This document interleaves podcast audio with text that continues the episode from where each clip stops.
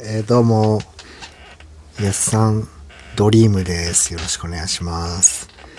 すいませんね、ちょっとね、あのー、12分っていう、長いようであっという間のね、時間が過ぎてしまいまして、えー、まあ僕はね、あのー小学校の時からもうずっとね、ハエがたかる男だったというね、ハエも寄りつくいい男だったということで、本当に、あのーで、ふとね、今日、なんで、ハエって、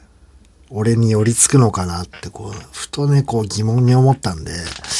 ちょっといろいろハエについて調べてみたんですよね。で、あのーズバリ、ハエに寄りつく人の特徴みたいなのを調べてみたんですよ。で、そしたら、あのーあのーハエ、コックローチとかを作ってる会社の社員の人がですね、確か答えてたんですけど、えっとね、ハエっていうのは、こう答えてますね。あの、匂いに寄りつきますと。で、そのに、どんな匂いかっていうと、家庭の生ゴミ、えー、畜舎、あの、ボットン便所とかね、あと、トイレの便とかね、腐敗したこう、匂いにハエは寄りつくと。なんでこのね、腐敗した匂いに 寄りつくかというと、その腐敗し、その果物とかがね、物がこう腐敗して、そこにね、育ってる、酵母っていうね、ものを食べたいがためにその酵母の匂いをたどって寄りつくものだという、あのことをね、あの、社員さんがお答えしてたんですけど、ちょっと納得いかないんですけど、まあ、あのみかんが腐った匂い匂いというかね、腐ったみかん、お前は腐ったみかんだってね、金八先生が言ってましたけど、本当に僕は腐ったみかんだったのかなってこうね、ふと思ってしまったんですけど、そんなにね、僕、あんまりでもね、臭いって言われたことないんですけどね、あんまりっていうか、まあ、母親とかにはよく言われるんですけど、あれ？もしかしてこれは気使って言ってくれないのかな、みんなね。全然言ってもらっていいんですけどね。こうやってずっと勘違いしちゃうからさ、おかしいな、つってね。あ、でも、なんすかね、でも、あのー僕ね、まあちょっと前なんですけど、あのーまあバイトしてるんですけど、僕、バイト先の先輩がですね、あのーボーイスカウトってまして、まあ、ボーイスカウトがね、まあ、あれっていうのは学生さんとかやってるんですけど、それのね、あの、青年の部っていうか、まあ、成人した人たちが、そのボーイスカウトの人を指導する立場になるクラブみたいなのがあるんですよね。まあ、それに所属してて、まあ、もともとボーイスカウト入ってて、それから支部長みたいなのになって、で、だからボーイスカウトで、なんか100キロ走ろう、1日で100キロ走ろうみたいなね、イベントが年に1回あるんですよ。うん。それで、それにお前参加してみないかみたいなこと言われましてね。ああ、まあでもなんか一生に1回ぐらいこう、そういうきつい思いって、まあ結構 M 系が強いんだよね、僕。腐ったみかんですし、うん、受け身なんでね、すごい。あの、まあ、いっかと思って、まあ、いっかっていうか、まあ、その先輩もちょっと怖かったんで、僕、結構、大学とか入ってすぐぐらいだったんで、入バイト入ってすぐぐらいの時に、あの、そんな言われたんで、ちょっともうビクビクしちゃって、断れなくてさ、参加することになったんですけど、なんかね、ゲスト枠みたいな、本当はね、参加しちゃいけないみたいなんですけど、ボーイスカウトの人しかね。でもなんか、まあ、特別ゲスト枠かなんかわかんないですよ。もしかしたら不正をして、入れてくれたのかもしれないんですけど、まあ、なんかね、あのーその先輩の後輩にあたって僕のね、と同い年ぐらいの人が、まあ、二人ペアで、その100キロ走る。まあ、一人だと多分、迷子になったりするからだと思うんですけど、まあ、二人はいた方が安全ですしね。ペアでこう、走って、100キロ目指そうみたいなことでやってくれたんですけど、まあ、その人とはね、結構、仲良くなれたんでよかったんですけど、なんか、途中、なんかね、結構そういう、根性みたいなの、我慢するのがものすごい得意、得意なタイプなんで、僕。あのーそういう、本当にしんどいこととか、結構平気なたちなんですよ。いいろんなことを経験してきたんですけど、で、そのね、100キロの時も、もう結構相方さんがへばってきちゃったんですよね。もう結構、うん、開始から半日ぐらい過ぎてたのかな、もう。で、結構、もう全然動けなくなっちゃったんで、いや、ちょっとムカついてきちゃって、いや、言うても僕素人というかもう全く運動してなかったんですよ、その時。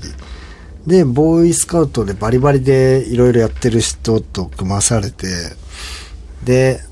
なんかね、その人人は多分ボーイスカウトで結構認知、認知されてるからでしょうね。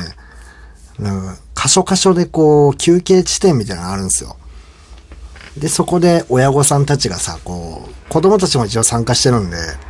親御さんたちがさ、足、足湯とかをさ、見つけてくれてさ、マッサージとかしてくれるんですよね。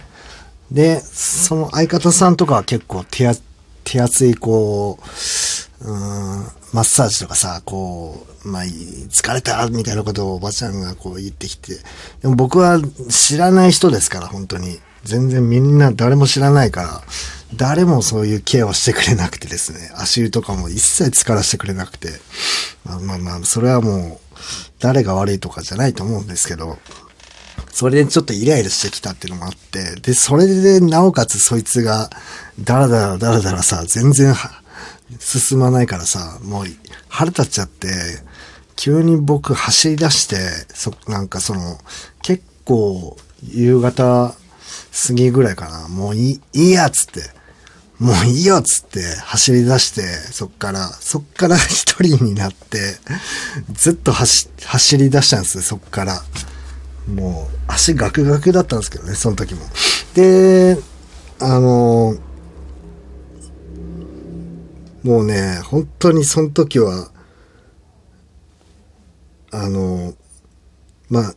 箇所箇所にこう休憩地点みたいなのあるんですけど、なんかね、幻覚が見えてくるんですよ。その限界を超えてたんでしょうね、その時は。あのー、10メートル先ぐらいに、なんか人が立ってるのが見えるんですよ。で、見えて、あ、休憩、一応ね、なんか休憩スポットではこう、水とかはもらえるんで、まあ、そういう手厚い、ね、あの、ケアとかはしてくれないんですけど、一応、水とかこう、あの、もらえるんで、あ、ラッキーと思って、人が立って、